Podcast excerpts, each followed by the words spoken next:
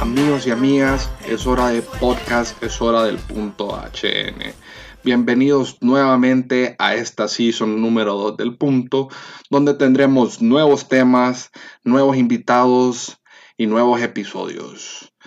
Hoy vamos a iniciar este episodio hablando de un tema que nos interesa a todo el mundo y es cómo llegamos hasta aquí.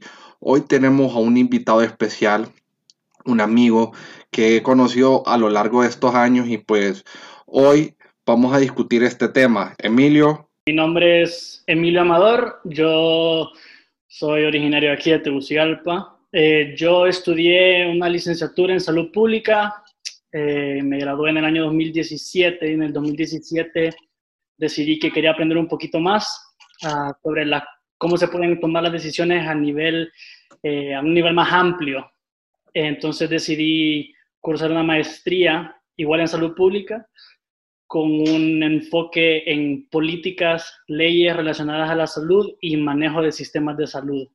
Em, actualmente yo trabajo como un consultor en el área de salud pública, eh, pero trabajo directamente con grupos de defensa de pacientes en Estados Unidos y alrededor del mundo y con compañías farmacéuticas, eh, asegurándonos de que las compañías farmacéuticas incorporen la voz de los pacientes y el punto de vista de los pacientes en todo el proceso de, de producción de una medicina, desde toda la investigación, el descubrimiento, hasta la comercialización de los, eh, de los productos terapéuticos. Entonces esa es una pequeña introducción de quién soy y de lo que hago, a lo que me dedico ahorita. Pues qué cool la verdad, Emilio, o sea, qué, qué credenciales para una persona tan crack como vos. Pero ya para ir aterrizando a lo que nosotros queremos, eh, pues vamos a empezar con el tema de hoy.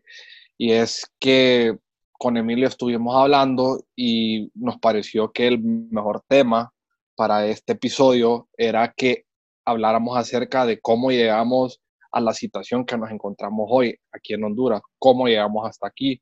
Entonces, Emilio, ¿nos puedes decir un poquito, a ver, para darnos un contexto de, de, de qué pasó y qué cosas hicimos mal para estar en la situación en la que estamos, tan precaria? Sí, mira, em, se puede empezar por de, diferentes formas, de diferentes maneras, por diferentes rutas, pero al final, eh, al menos en mi opinión, eh, lo que falló en Honduras, perdón, es la falta de preparación. Y no, me, no hablo sobre la falta de preparación de qué se pudo haber hecho meses atrás, sino la falta de preparación de qué se pudo haber hecho años atrás. Eh, no solo en el cuidado de una pandemia o una enfermedad infecciosa como, como COVID-19, sino de la pobreza que tiene nuestro sistema de salud público, como la falta de infraestructura, como la falta de insumos en los hospitales, como la falta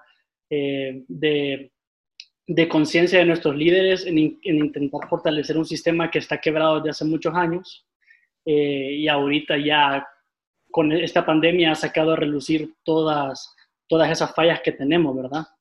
Eh, por, digamos, si no nos queremos ir tan atrás, eh, una de las cosas en las que yo sí he pensado bastante es en, por ejemplo, la vigilancia epidemiológica que hay en Honduras, que por ejemplo, yo no quiero señalar a nadie ni decir como usted hizo las cosas mal, eh, pero sí he notado que muchas de las decisiones que se han tomado han sido improvisadas. Eh, por ejemplo, te pongo un ejemplo. Eh, en las últimas semanas hemos visto cómo no hay suficientes camas y cuando, me, cuando hablo de camas no hablo sobre la cama física, ¿verdad? Hablo sobre el espacio para un paciente que eso, pues sabes, no solo la cama, sino es el médico, la enfermera y todos los... El grupo completo, el equipo de trabajo. El equipo de trabajo y también los insumos y todo el equipo biomédico que se necesita, ¿verdad? Eh, ya sea un respirador, eh, ya sea eh, sistemas para poder medir signos vitales, ¿verdad? todas estas cosas, vos estás viendo que en las últimas semanas están haciendo toda la carrera, intentando habilitar más salas en los diferentes hospitales. ¿Qué pasa? Cuando las cosas se hacen a la carrera, casi nunca salen bien. Y cuando se hacen a la carrera en salud, eh, yo pienso que el 99% de las veces las cosas salen mal. Em, los primeros casos de COVID-19 fueron identificados a finales del año pasado. Eh, yo no estoy diciendo que Honduras en diciembre tuvo que empezar a habilitar hospitales, pero sí en los meses de enero y febrero, cuando ya era inminente esto. Yo estoy, estoy seguro que la OMS en enero eh, un, salió un comunicado diciendo sobre los peligros de eh, el potencial pandémico de, de, esta enfermedad. Entonces, desde ese momento, Honduras tuvo que haber empezado a habilitar estos, estos espacios para las personas. Eh, es cierto, dicen, y es una excusa que no me gusta mucho escuchar a mí. Estaban listos. Repite bastante, dicen, eh, no solo somos nosotros, eh, los países desarrollados también tuvieron problemas. Y al final, esta es una excusa que es más como un escudo. Eh, esto es como cuando vos estabas chiquito, te iba mal en tu examen y llegabas donde tu mamá y le decías, mami, saqué 70, pero fulanito sacó 50. Entonces era como, y a mí qué me importa lo que hizo fulanito, a mí me importa lo que vos haces. Entonces al final uno como hondureño no quiere escuchar, ah, sí, es que Estados Unidos, España, Italia no estaban listos y mira cómo terminaron. Es cierto, eh, la capacidad financiera eh, de esos países, la capacidad económica es mucho más grande, el potencial económico, ¿verdad? Pero eso no significa que en Honduras, con lo que tenemos nosotros, no se pueden hacer bien las cosas. Tenemos mucha, nuestra población es mucho más pequeña. Te comparas con Estados Unidos, 300 millones de personas. ¿Me entendés? Entonces, obviamente allá es mucho más difícil eh, controlar esto, pero tuvimos tiempo para prevenir, tuvimos tiempo para tomar decisiones e intentar acondicionar no solo los hospitales, pero también educar a la gente en las cosas que se tenían que hacer para que la gente no se enfermara. Un ejemplo de esto, ¿cuál es, Jorge? Vos notas en en la televisión a veces ves en las noticias que los carros van entrando a las colonias y les empiezan a spray como con agua, con jabón, las llantas de los carros, las plantas de los zapatos. Y yo me pongo a pensar, ¿de verdad crees vos que eso va a ayudar a que no haya más infecciones? Eh, Mira. Honestamente, yo te digo que eso no, no sirve. Eh, nosotros tratamos con, eh, en trabajo, por ejemplo, tratamos con pacientes de COVID y tratamos con eh, personas que están trabajando en esto en primera, en primera línea en Estados Unidos y bromeamos diciendo como cuáles son las técnicas nuevas que han visto para prevenir. Entonces, cuando ven, por ejemplo, el rociado de los carros, de las llantas de los carros, ellos dicen como, ¿y eso por qué? Y yo, me quedo callado, les digo como no, no, no estoy seguro. Eh, hace poco se la noticia, ayer que venía del aeropuerto justamente estaba hablando con el señor que me trajo, contándome que vio unas noticias que en una de estas colonias estaban desinfectando así y de, estaban utilizando químicos que ellos ni siquiera sabían qué químicos estaban utilizando y al parecer uno de los químicos era bastante tóxico y de tanto estar rociando, una señora al, terminó falleciendo porque se, se intoxicó aspirando estos químicos. Entonces son todas estas cositas que yo digo que se pudieron haber hecho mejor, cositas y detalles que uno piensa, dice, tal vez eso no es, no es tan importante educar a la gente en que se tiene que lavar las manos, tiene que usar mascarilla, eh, no tiene que, tiene que parar de ir al gimnasio, tiene que parar de saludarse de mano. Eh, no hacerlo en marzo cuando la pandemia ya está aquí, ¿verdad? Sino hacerlo un par de meses atrás diciendo como, miren, en la televisión, estas campañas que empezaron a sacar de la gente diciendo que había que prevenir en marzo, en abril, porque no se hizo en enero, porque no se hizo en febrero. Entonces, para cambiar, para cambiar el, el comportamiento de las personas, esto toma tiempo, no es de un día para el otro. Entonces, cositas así se podían haber hecho desde antes y obviamente en, en la infraestructura y el sistema de salud hondureño sí se pudo haber mejorado muchísimas cosas y esto no solo viene de ahorita, como te digo, viene de hace muchos años. Correcto, mira. que pensar. No, pero o sea, tenés totalmente la razón en ese sentido y yo comparto totalmente tu opinión. Es más, yo puedo agregar algunas cosas y es que también a mí me molesta el hecho de que ahorita la gente que supuestamente tiene que manejar esta crisis no está tomando bien su rol, porque realmente ellos solo ponen excusas como, vaya, pongamos ahorita que ya lo puedo decir con tanta certeza, como qué pasó con la gente de Invest, o sea, cómo pueden jugar con, con, con la salud del pueblo, ¿me entiendes? O sea, es dinero de nosotros, no dinero de ellos, y esa es la diferencia que ellos no, no, no, no, han entendido. Y esta excusa que ponen que no estábamos listos, ningún país estuvo listo, esa es una paja, o sea, es una falacia, es un pajazo mental que se dicen ellos, que al final, por favor, o sea, ¿qué, podemos esperar de personas que toda la vida eh, solo se han enfocado en ellos mismos y no en los demás? Entonces, cuando uno tiene este tipo de cargos, lo que usualmente se hace es prepararse para estas situaciones.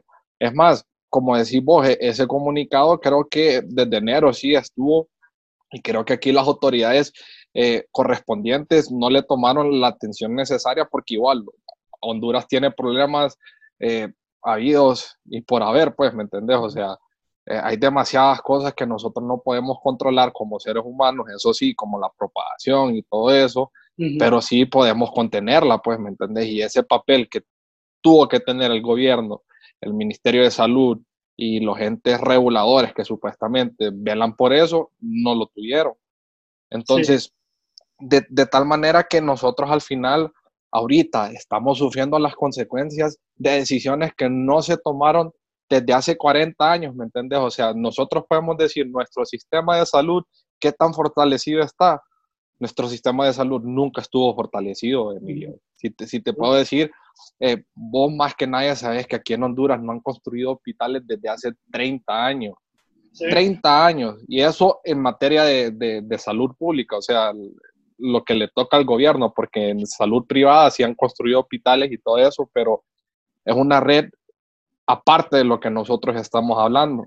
Pero, digamos, eh, ¿cómo es eso que, que, ahorita estamos viendo las consecuencias y que vengan directores de hospitales y digan, no, estamos bien, que no sé qué? O sea, no pueden engañar a la gente, ¿me entiendes? O sea, yo me toco el corazón a veces y yo me digo como, si yo estuviera ahí, yo tengo que hacer las cosas diferentes, pero las personas no la hacen. O sea, no sé, y ya para que terminemos con este tema, solo me falta decir como, puta, por favor, pónganse la mano en el corazón, la mano en la conciencia y actúen por el pueblo, o sea, actúen por la gente que realmente lo necesita, o sea, compatriotas de nosotros, o sea, familiares, hermanos, amigos, primos, están falleciendo por este virus. O sea, es una realidad que nos va a tocar enfrentar y va a dejar muchas secuelas. O sea, esto nos va a trazar quizás otros 50 años más.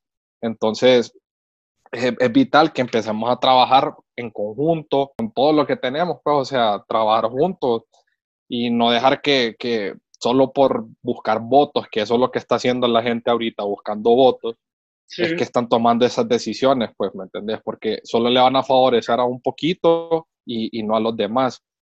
Eh, ahorita, hace poquito, estuve leyendo que el Congreso aprobó una reestructuración del presupuesto para poder contratar a nuevos médicos que están a punto de egresar. ¿Qué pensás de eso, Emilio? Mira, em, yo, para serte honesto, mira, yo, yo, voy, yo eh, apoyo toda iniciativa em, que quiera al menos ahorita, eh, apoyar a la gente que de verdad lo necesita. Eh, hay pacientes que están en la calle, eh, no, no, reciben el, el, cuidado que tienen, que, tienen, que se merecen, ¿verdad? habilitar, no habilitar, pero apoyar a los médicos que, que, ahorita se van a graduar. Yo veo, mira, está bien, no quiero sonar como que no, no estoy a favor porque sí lo estoy, pero hay que tener bastante cuidado em, y no querer, como te digo desde el principio, no querer hacer las cosas a la carrera. Eh, ¿Por qué se está haciendo esto? Porque, como te digo, las cosas se improvisaron, eh, no planeamos bien, el, nuestro sistema de salud es tan pobre que ni siquiera hay suficientes médicos. También no quiero decir que no hay médicos, hay que tener cuidado. Eh, uno ve bastantes profesionales de la salud, no solo médicos, sino también enfermeros, enfermeras, eh, que no tienen trabajo que estuvieron trabajando y por una u otra razón ahora ya están desempleados.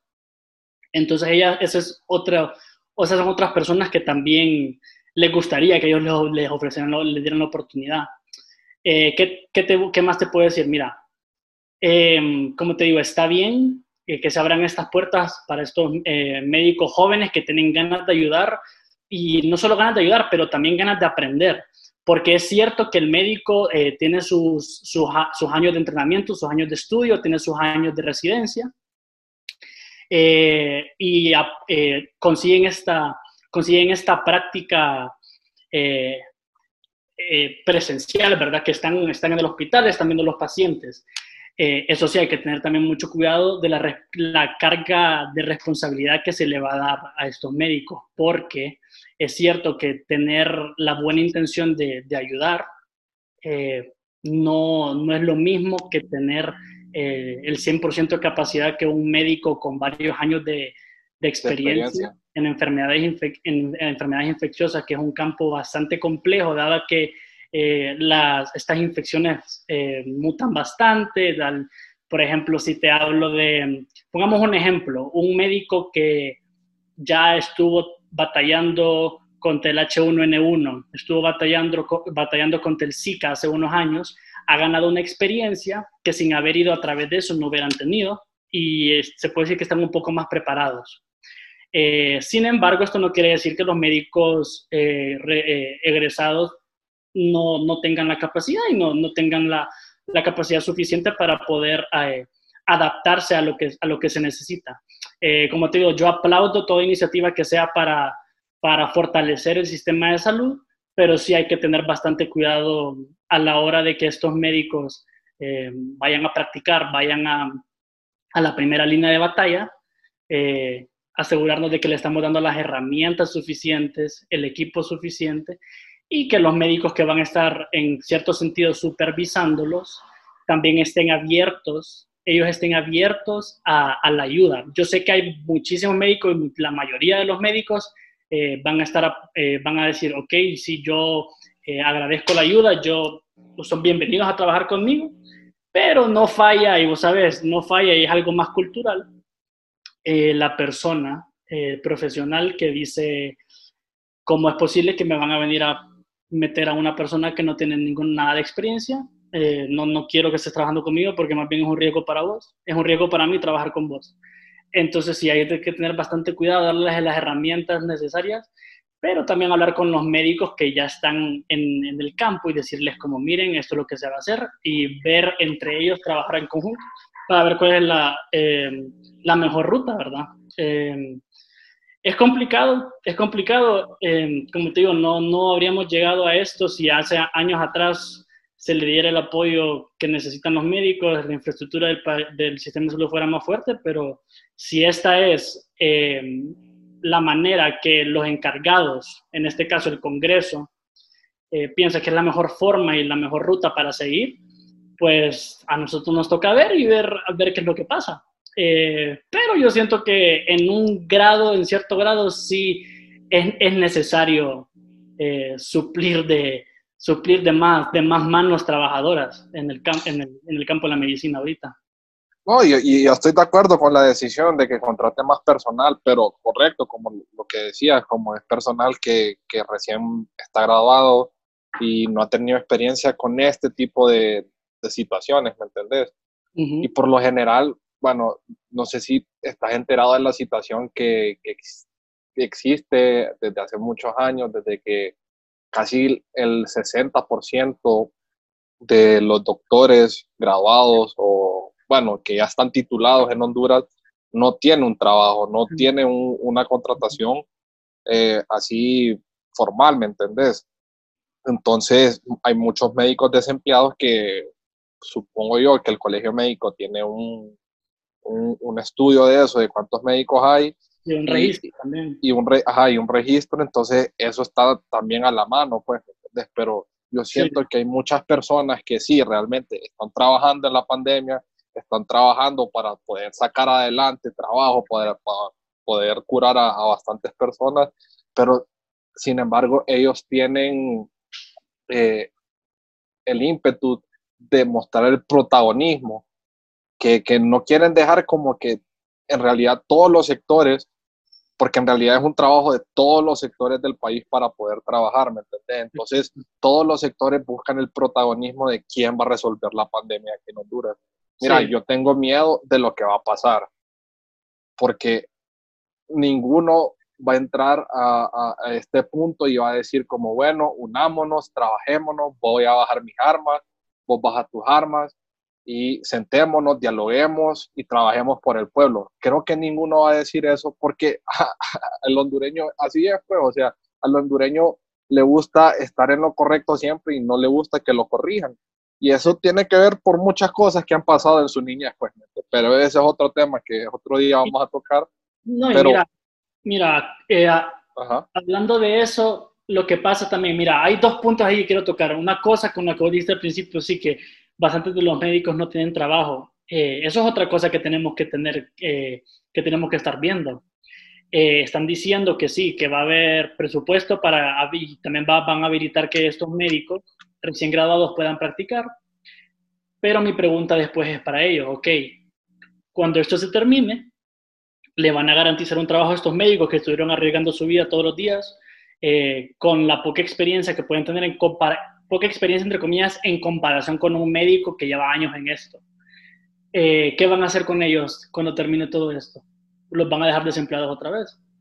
Entonces, como te digo, ahí es cuando empiezan las cosas que se hacen a la carrera y después se quedan uno como cuando, te pongo un ejemplo, cuando ponen cuando el mundial, eh, las Olimpiadas de, de, Beijing en 2008 construyeron toda esta, la piscina, el estadio, todo eso para este evento y después ahora vos regresas ahí y todo no se está usando. Entonces, eh, puedes hacer, la comparas con esto, ok, van a estar los doctores trabajando día y noche, horas y horas y horas, turnos bien largos, va a llegar el otro año, digamos junio del otro año, si Dios quiere, todo ya va a ser un poco mejor, o mucho mejor, eh, y que el doctor que va a ir donde eh, su supervisor y le van a decir, bueno, muchas gracias, aquí está su carta de recomendación, ahora vaya a buscar un trabajo a otro hospital, otra clínica o vaya a ver qué es lo que hace. Entonces es otra cosa que hay que tener cuidado. El segundo punto que lo que estabas tocando vos, eh, mira, otra cosa que, que está pasando ahorita es, vos lo tocaste hace, hace un rato, las personas que de verdad deberían de estar manejando todo esto, no lo están manejando ok, hace falta una figura, eh, ya sea en la Secretaría de Salud o en cualquier otro, otra, mm, en cualquier otro organismo del Estado, de tantos que hay ahorita, que diga, ok, estas son las cosas, así es como las vamos a hacer, ¿ok? Las cosas se van a hacer así, estos van a ser los pasos que vamos a seguir. Yo voy a ser la persona que va a guiar esto, obviamente tendría que ser apuntado por el presidente por, por un oficial eh, del Estado, y, pero van a dejar que esa persona con sus asesores sea la cabeza de la pandemia. Te pongo un ejemplo, en Estados Unidos, eh, vos ves que tenemos varios, varias, varias, varios organismos. Por ejemplo, está el CDC, Center for Disease Control, está HHS, eh, que es Health and Human Services, que básicamente es el equivalente a la Secretaría de Salud, pero también, también hay eh, organismos de, investigación como el NIH, el National Institute of Health, que tienen diferentes ramas. ¿Quién estaba eh, a la cabeza de los esfuerzos que se estaban haciendo? Habían varias personas y las veían cuando ponían CNN, estaban las cadenas en Estados Unidos. O sea, Dr. Anthony Fauci, que él es el, básicamente el top, el, el, líder en enfermedades infecciosas en Estados Unidos. Eh, y Dr. Deborah Birx, que también es una experta en enfermedades infecciosas, ambos eh, como el pic de, de, su experiencia vino con la epidemia del, del VIH, SIDA, en los años 80. Eh, ellos eran las caras de la, del, del, esfuerzo de Estados Unidos contra la pandemia y se habían si la, la, básicamente ellos lideraban todo, todo, todas las actividades que se están haciendo. Son expertos en salud pública, expertos en medicina, expertos en enfermedades infecciosas, que, esto no quiere decir que ellos son los únicos, ¿verdad? Ellos tienen sus asesores, eh, el gobierno de Estados Unidos eh, apunta asesores para, para, este task force que le decían, eh, para esta fuerza, tarea de, tarea de conjunto. y ellos trabajan en conjunto y hacen, toman las decisiones. bueno, aquí cómo se está haciendo. Si es cierto, la Secretaría de Salud, uno puede decir, bueno, la Secretaría de Salud toma las riendas, pero vos ves, ok, tienen esta comisión para, para el COVID-19, creo que la persona que la está liderando es el canciller de la República, que también, y aquí me van a disculpar si digo, digo cosas que no son, pero creo que él también tuvo un cargo, no sé si lo tuvo antes o ahora, estuvo en Copeco, creo, y Copeco... Sí, él fue ministro de Copeco también antes. Entonces Copeco está en, es el, básicamente nuestra entidad responsable eh, para desastres naturales, que una pandemia es un desastre natural. Eh, en mi opinión, a pesar de haber estado como ministro de Copeco, ¿cuál es la experiencia que el señor tiene en enfermedades infecciosas? ¿Cuál es la experiencia que el señor tiene en salud pública? Eh, si la tiene, pues qué bueno. Yo te puedo responder y creo que es ninguna. O sea, es que igual, Emilio, o sea, independientemente de, de, de las responsabilidades que tengan, porque si tomamos como ejemplo igual a Estados Unidos, ellos pueden tener los más altos niveles de contagio ahorita a nivel mundial y todo, pero, o sea, los esfuerzos que realmente están haciendo los médicos también allá no los están escuchando. O sea, cada líder es responsable de lo que pasa en su país. Y, si ponemos así, por ejemplo, a Trump, a él no le importa. O sea, igual aquí en Honduras, probablemente Juan Orlando lo que está tratando de hacer es contener algo que ya se le fue de las manos y realmente él lo único que está haciendo es apaciguar las aguas para, para que la gente esté tranquila, pues, ¿me entendés? Pero va a llegar un punto que va a reventar la sociedad a un punto que todo el mundo va a buscar cómo alimentarse, cómo tener dinero y cosas así. Entonces, a ese punto no queremos llegar. Y es más, ese líder que supuestamente tenemos que tener no existe en Honduras. O sea, todos quieren ser protagonistas.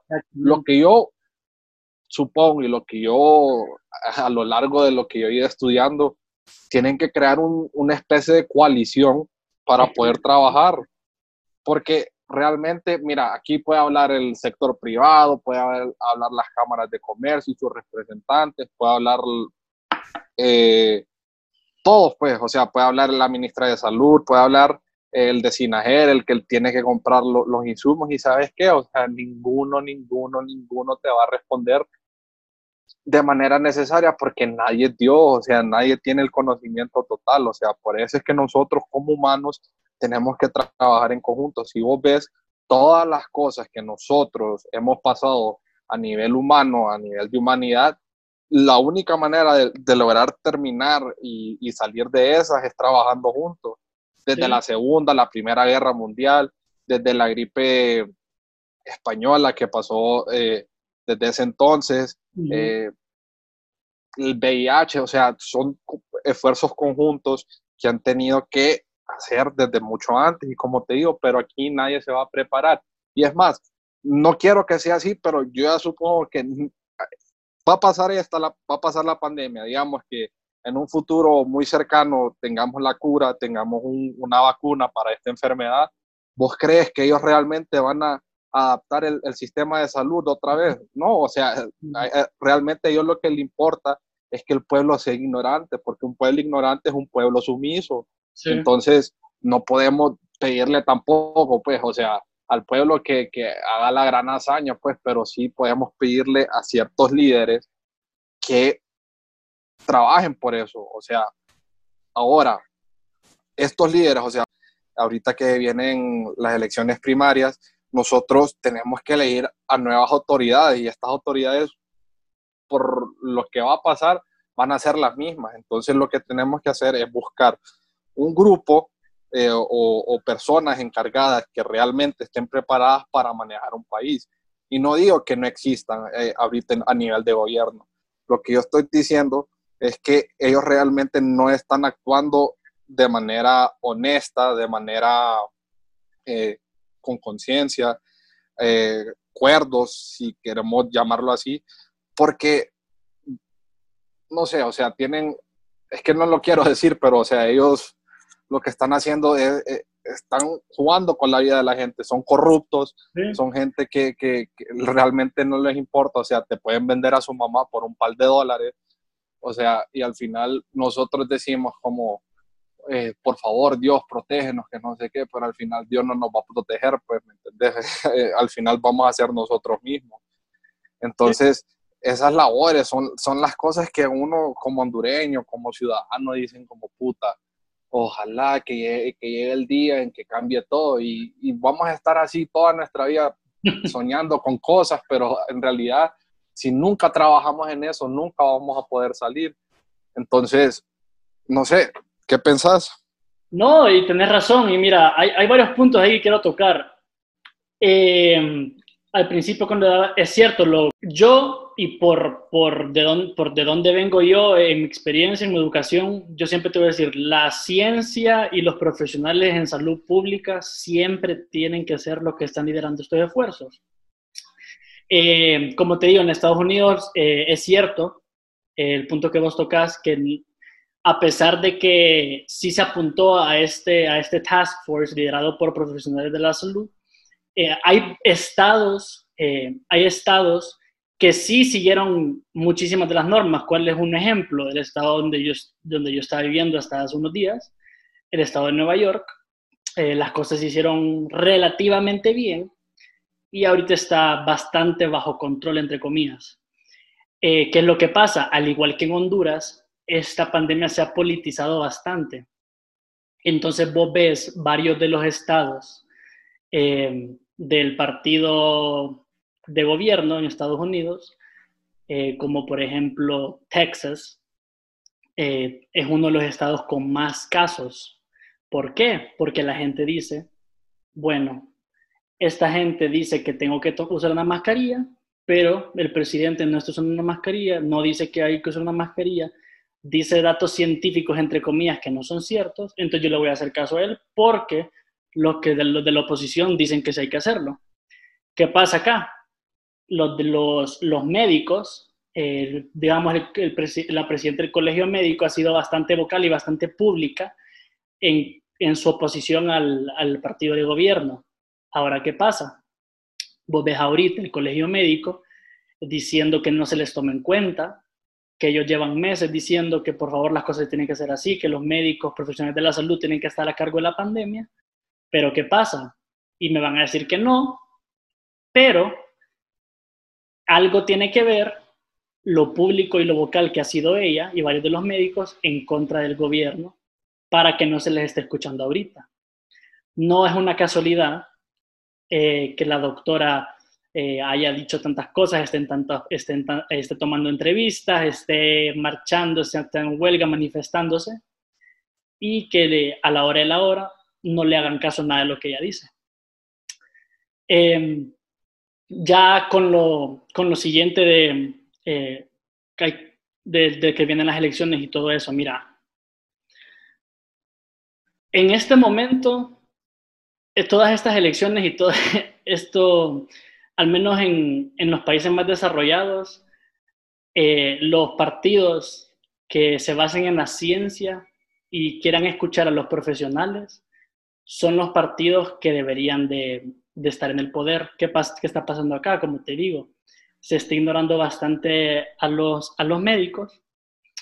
Y yo, al menos yo, si yo, yo viviendo aquí en Honduras, si me, si me, si me tocara votar, ¿qué querría yo? Ok, un líder que se va a apoyar, si no 100%, al menos 99% en lo, porque esto no, no se va a ir de un día para el otro el otro año y puede que en varios años que vienen vamos a seguir eh, luchando contra esto y con quién sabe contra qué más. Entonces, ¿qué estoy buscando yo? Eh, un líder que sí se comprometa a escuchar a los médicos, a escuchar a los epidemiólogos, a los, a los profesionales de la salud pública en el manejo de lo que se viene y las decisiones importantes que se tienen que hacer para que el país salga adelante. Conste, no decisiones médicas.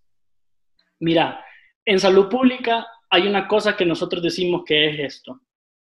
Y lo mencioné en, en, un artículo que escribí hace unos meses.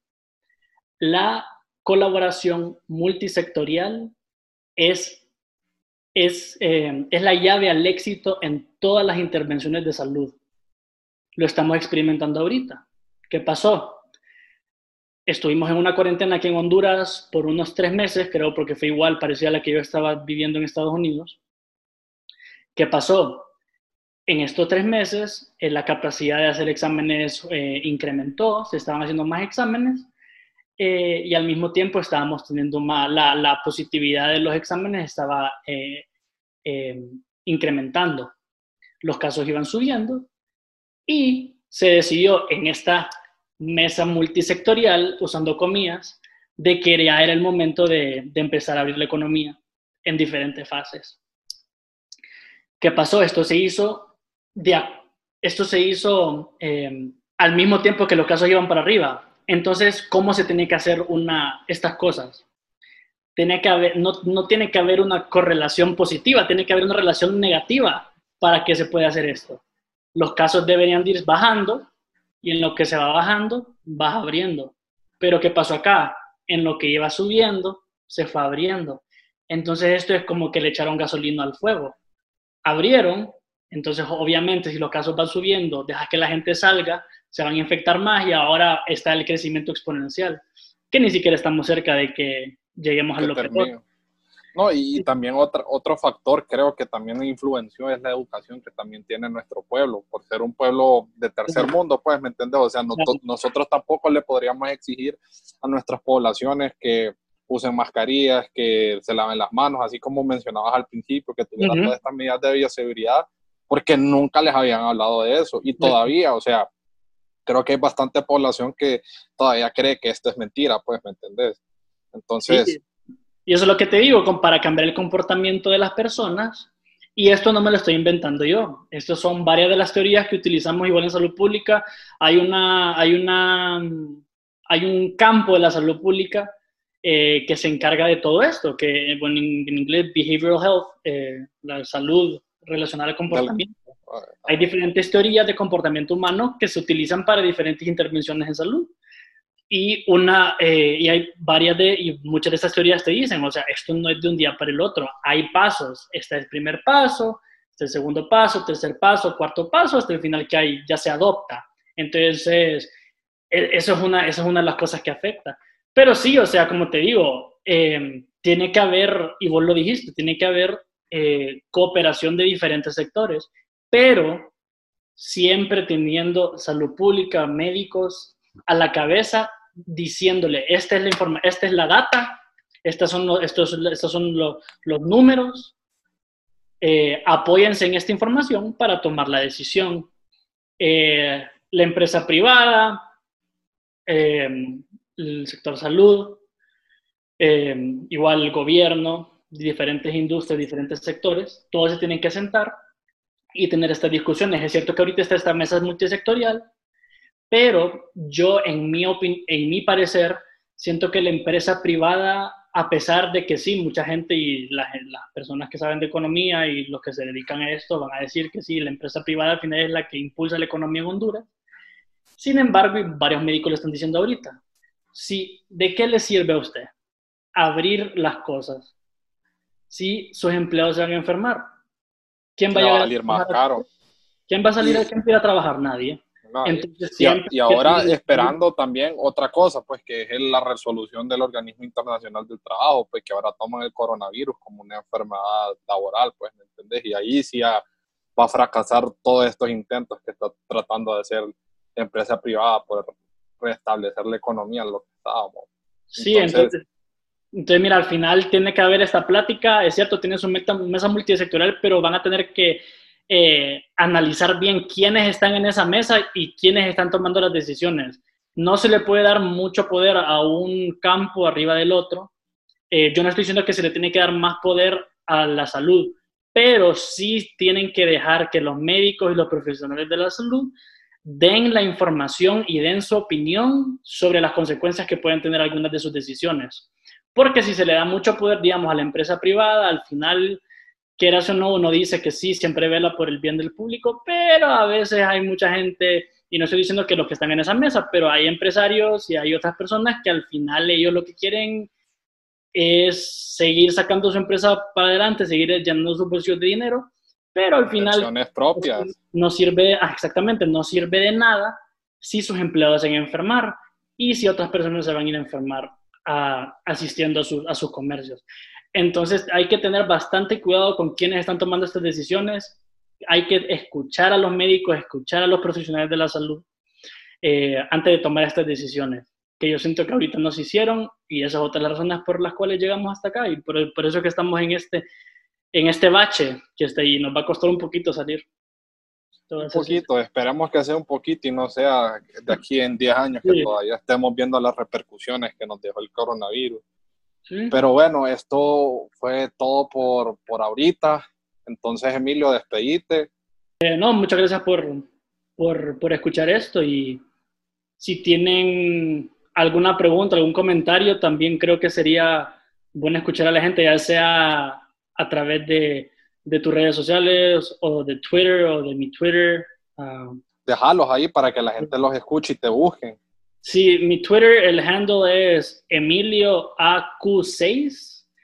Y si tienen algún comentario, si quieren, paso posteando eh, eh, hechos, números, estadísticas de salud, cosas que se pueden hacer. Y si están interesados en aprender más un poco más de salud pública, con gusto y hablar de estos temas que recién tocamos con Jorge. Bueno, gracias Emilio, gracias a todos. Esto fue el punto HN. Recuerden seguirnos en nuestras redes sociales como arroba el punto HN, tanto en Instagram como en Twitter. Nos vemos.